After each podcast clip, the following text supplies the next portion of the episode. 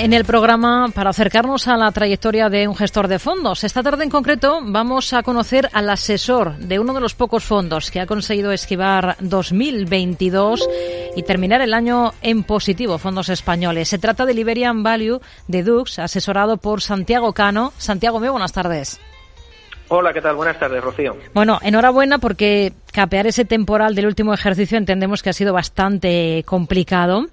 ¿Y este 2023 con qué, con el ánimo con el que ha arrancado la bolsa española, eh, se extiende ese buen comportamiento que estamos viendo en el, en el fondo, ¿no? Pese a días como hoy, que justo llega pues la primera mm, corrección prácticamente de lo que llevamos de, año. ¿Es optimista con este ejercicio o estamos pecando un poco de euforia y de no atender a la realidad del entorno, sobre todo macro? Bueno, en primer lugar, eh, eh, agradecerte tu felicitación. Efectivamente ha sido un, año complicado y hemos podido eh, capearlo pues de manera relativamente satisfactoria. la verdad es que, como se ha comentado, ha sido posiblemente uno de los años donde ha habido mayor destrucción de riqueza financiera en los últimos años, lo cual no registrar pérdidas, incluso beneficios, es, es, algo de lo que nos sentimos pues, pues muy orgullosos.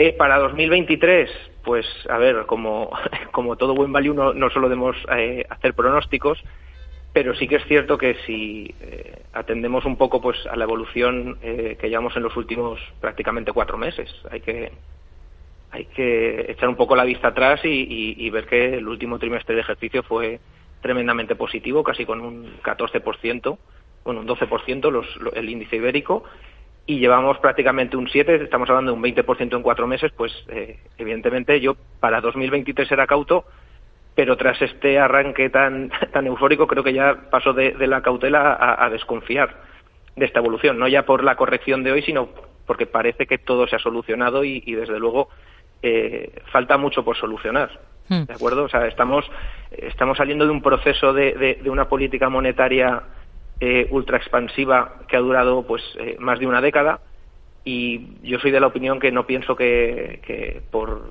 eh, subidas de tipos eh, que se hayan tomado a lo largo del año y que han comenzado a castigar la bolsa pues se vaya a solucionar todo. Ahora tienen que empezar a aflorar un poco pues todos esos excesos que, que, han cometido los distintos agentes, pues tanto familias como, como empresas, incluso gobiernos, eh, a raíz de esta, de esta política monetaria y poco a poco con el tiempo irá saliendo. Eh, mientras tanto, los mercados bursátiles pues eh, hacen su, su, evolución, pues eh, periodos de, más pesimismo como el tercer trimestre del año anterior o de más optimismo, incluso euforia que estamos viviendo a principios de, de año, pues que a nosotros nos lleva, pues como te decía, un poco a, a, desconfiar. Hmm. ¿Y esa desconfianza de la que habla, en qué se puede traducir a la hora de, asesorar el fondo? Por ejemplo, en una reducción de exposición. Eh, por ejemplo, una reducción de exposición, pero le dijéramos que la desconfianza no viene tanto por, por un sentimiento eh, per se o, ser contrario un poco a, la evolución del mercado, simplemente porque eh, nosotros trabajamos con análisis de, negocios y la valoración que hacemos de, los mismos, ¿de acuerdo? Entonces, igual que hace tres o cuatro meses eh, consideramos que el pesimismo era excesivo porque teníamos muchas compañías que cotizaban con descuentos muy atractivos, pues ahora lo que estamos viendo es que en apenas cuatro meses esos descuentos, sin cambiar la realidad del negocio, incluso en algunos casos eh, empeorándose, pues esos, esos potenciales eh, se han aminorado de manera muy significativa. ¿De acuerdo? Entonces, es un poco eh, un, efecto y una reacción, ¿de acuerdo? Cuando hay tantas eh, oscilaciones, lo que te lleva un poco es a, interpretar esos datos con los que trabajamos y ahora mismo pues esa desconfianza viene por, por el hecho de que esas, esas eh, descuentos de las cotizaciones de las compañías donde invertimos pues en algunos casos se han reducido muy significativamente. Hmm. Em, la filosofía del fondo está clara por su nombre. ¿Qué, diferencia a Liberian Value de otras muchas opciones que hay en España con esa misma filosofía de inversión? Bueno, eh, sí que es cierto, sobre todo eh, a raíz de los últimos años, que, muchos muchos compañeros, muchos analistas decían que incluso se había llegado a prostituir un poco el, el término value. Entonces, eh, nos diferencia y nos parecemos muchos a otros vehículos. ¿Qué tiene este de particular? Que incluso habrá alguien que diga, bueno, pues este otro fondo también lo tiene o no, o, habrá otros mucho más diferentes de lo que pensamos que también se denominan value. Al final nosotros lo que hacemos es asesorar única y exclusivamente a un vehículo, por tanto, eh, estamos muy, muy, muy centrados en lo que es eh, el mercado español y portugués. Esto eh, nos supone pues un grado de especialización muy, muy significativo, porque al final nosotros con lo que trabajamos es en conocer en profundidad las empresas, porque al final lo que adquirimos son negocios, no son un ticker de la Bolsa de Madrid o un trozo de papel, ¿de acuerdo? Entonces tenemos todo el tiempo lo dedicamos única y exclusivamente a conocer esos negocios, a indagar eh, con exhaustividad en sus memorias, en sus cuentas anuales, hmm. y esto que nos lleva a ser, eh, dijéramos, más un negocio de rentabilidad que de volumen, como puede ser el de otras gestoras value, pues que tienen eh, muchos otros vehículos donde posiblemente pues pueden alocar más capital y ser más rentables, ¿de acuerdo? y eso para nosotros es una ventaja, la calidad de ese conocimiento. Hmm desde luego en los últimos años ha jugado un poco en nuestra contra, eh, no, no hay que negarlo, en el hecho de que el mercado ibérico pues ha estado castigado y si lo sumamos a, un poco el, el, mercado que ha dejado de lado un poco al enfoque value, pues han sido años que, dijéramos que no hemos tenido viento de cola, hemos tenido más bien viento de cara. Sí. ¿Qué es lo, lo último que ha, que ha recomendado comprar para el fondo y al revés, vender? Vender, pues mira, empiezo por si te parece bien, por el tema de vender, porque viene un poco a, colación de lo que comentábamos eh, inicialmente, el tema de, de, desconfiar, y ponía como ejemplo pues el hecho que varias compañías que teníamos en cartera pues eh, habían reducido, incluso habían tocado eh, precios de, de, valoración de nuestros, de, nuestro, nuestra valoración de su negocio, dijéramos. Entonces, nuestras últimas recomendaciones de venta, por poner un ejemplo, ha sido Logista y la portuguesa Nos. ¿de acuerdo? Se han registrado, eh, sobre todo, por ejemplo, Logista en el último año, no recuerdo bien, cerca de un 35% en el año, incluso una revalorización más pronunciada desde los mínimos. Y el negocio, pues eh, sí que es cierto que ha hecho alguna operación, ha hecho tres operaciones corporativas, ha cambiado el perfil del negocio eh, diversificándose desde su negocio de tabaco, que es un poco lo que le pedía el, el mercado por cuestiones ESG y demás pero también hay que ser conscientes de que eh, esa diversificación le va a llevar a eh, deteriorar un poco lo que es el posicionamiento competitivo de la compañía en los negocios en los que está presente. Porque replicar el oligopolio del que disfrutaba en la distribución de tabaco hasta la actualidad, pues evidentemente no, va, no va a lograrlo. ¿De acuerdo? Entonces ahí, eh, como se ha reducido el potencial respecto a nuestra valoración del negocio, hemos deshecho nuestra inversión en la compañía y por el lado de la recomendación de compra, pues lo último que, hemos recomendado es eh, lo que hacemos es un poco ir en contra del mercado, en el sentido de buscar cosas que han caído, compañías que han sido muy castigadas y consideramos, o de manera injustificada, o de manera coyuntural, como es el caso de Alantra.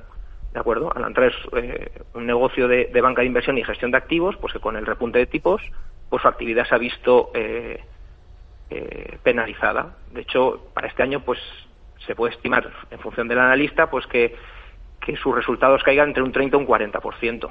Pero aún cayendo eh, en, en, esta magnitud sus resultados, estamos eh, considerando que la compañía cotiza pues a, a 7-8 veces sus beneficios descontando la caja que tiene.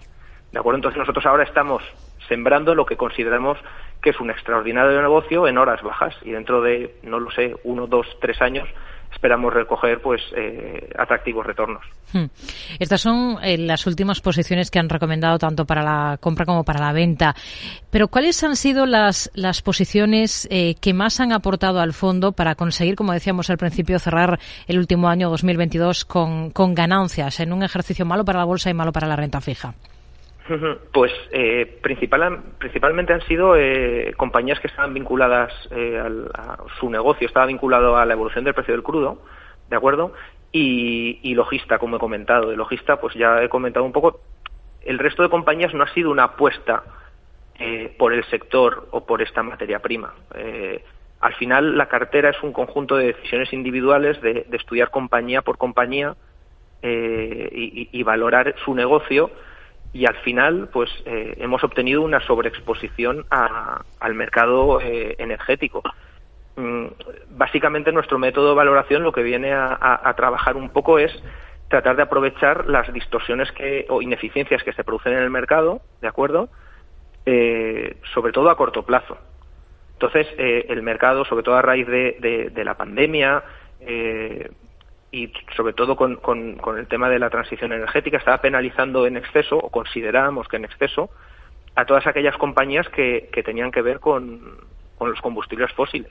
Y, y nosotros, pues, en, eh, a, a, diferencia, por ejemplo, con el sector energético, que, eh, perdón, tecnológico, que el mercado ibérico, pues, apenas tiene exposición, el, el sector energético de combustibles fósiles, pues, eh, sí que tenemos eh, compañías eh, con grandes activos y, muy bien posicionadas en el mercado hmm. y que cotizaban extraordinariamente baratas. Entonces eh, fuimos tomando posiciones conforme las íbamos estudiando, algunas de ellas las tenemos varios años en cartera y simplemente eh, 2022 lo que ha traído ha sido pues un, reversal de este sector. Entonces, pues eh, si el reversal se hubiera producido entre el segundo semestre de 2021 y primero de 2022, pues la buena rentabilidad se hubiera dividido por, por ejercicios. Eh, ha dado la casualidad que que toda esta recuperación se ha concentrado más en 2022, pues eh, el fondo ha salido mejor en la foto del ejercicio. ¿Qué compañías son las que más pesan ahora mismo en el fondo en este inicio de 2023? Pues en, actualmente las tres principales posiciones, eh, una de ellas sigue eh, estando vinculada al sector de, de combustibles fósiles, como es Técnicas Reunidas, ¿de acuerdo? y las otras dos son dos, dos compañías históricas del fondo que son eh, el Egnor y Miguel y Costas. ¿De acuerdo? Son compañías relativamente desconocidas por el mercado, eh, pero que, a niveles actuales, pues, bueno, a niveles actuales las tres, según nuestros cálculos, están eh, ofreciendo a niveles actuales un, rendimiento sobre el flujo de caja que obtienen, pues entre el 12 y el 14%. ¿De acuerdo? ¿Tiene exposición en el fondo que asesora al sector eh, bancario? Hoy la banca es protagonista porque ha comenzado ya esa temporada de presentación de cifras de, la mano de Bank Inter. Sí, pues eh, como tradicionalmente suelen hacer o solemos hacer los values, nuestra exposición al sector bancario es, nula. ¿De acuerdo?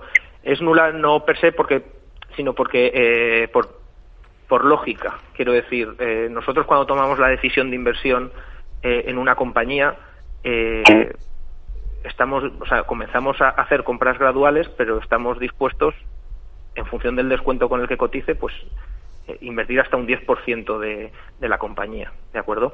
Y el sector bancario, las cuentas de, de, un banco, pues no nos dan la, la suficiente confianza a la hora de estudiarlas como para poder llegar a este extremo. Es decir, eh, poder tomar un 3, un 4, incluso un 5% de la cartera eh, para invertir en una compañía del sector bancario, tendríamos que estar muy, muy seguros de, de, la fiabilidad, de la calidad de su negocio. Y per se el negocio bancario pues es un poco una caja negra donde, donde las variables operativas eh, que tienes que estudiar y que tienes que prever eh, cómo van a evolucionar, pues no nos transmiten la fiabilidad que nos pueden transmitir eh, las magnitudes de otras compañías que sí que tenemos en cartera. Entonces, por eso, pues, eh, preferimos dedicar nuestro tiempo a estudiar eh, compañías en las que estamos, pues, de manera más confortable invertidos en ellas. En la bolsa portuguesa, ¿qué es lo que más les gusta ahora? Ahora, pues ahora justamente no es que nos atraiga no es que nos atraiga mucho porque pues las cuatro o cinco compañías seguimos alguna más pero las cuatro o cinco compañías que que históricamente hemos considerado pues que, presentan mejores activos, que, eh, presentan un negocio, digamos, con mejor posicionamiento competitivo y que, y que son atractivas para, el inversor value, eh, pues actualmente eh, ofrecen poco potencial. De hecho, a lo largo de, del trimestre hemos deshecho prácticamente toda la posición en, la energética GALP y en NOS, como te comentaba. ¿De acuerdo? Entonces, a día de hoy la posición en, nuestra nuestra inversión en la bolsa portuguesa eh, está dijéramos en mínimos casi históricos durante los últimos años normalmente ha rozado en torno al 20-22% y ahora podría decirte que está por debajo del 10 claramente Además de buscar buenas compañías a precios razonables, ¿en qué otros parámetros se fija para decantarse por una, por una empresa, para eh, recomendar su compra? Pues a ver, ahí dijéramos que, hay un binomio eh, fácil que, a ver, fácil a la hora de explicarlo para, para que la gente lo entienda, ¿de acuerdo? Que es eh, pues la calidad de un negocio, tal vez medida por la rentabilidad sobre el capital empleado, y los precios a los que lo obtienes, que es, como he comentado, de la rentabilidad sobre el flujo de caja. Un poco estas son las dos directrices eh, que guían un poco nuestras, nuestras tomas de decisiones.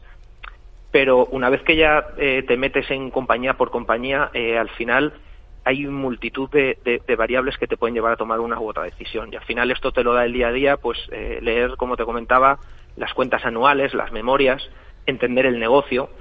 Y hay veces que son intangibles que, te pueden llevar a, tomar una decisión de inversión, pues, no sé, como puede ser la detección de un activo oculto que tenga una compañía, porque ha habido operaciones en mercado a múltiplos eh, que, en esa compañía el mercado no lo está descontando, o, incluso comportamientos de insiders que están comprando, eh, pues a ver, son compañías pequeñas, las sigue poca gente, está registrado en CNMV, pero nadie está al acecho de lo que hacen.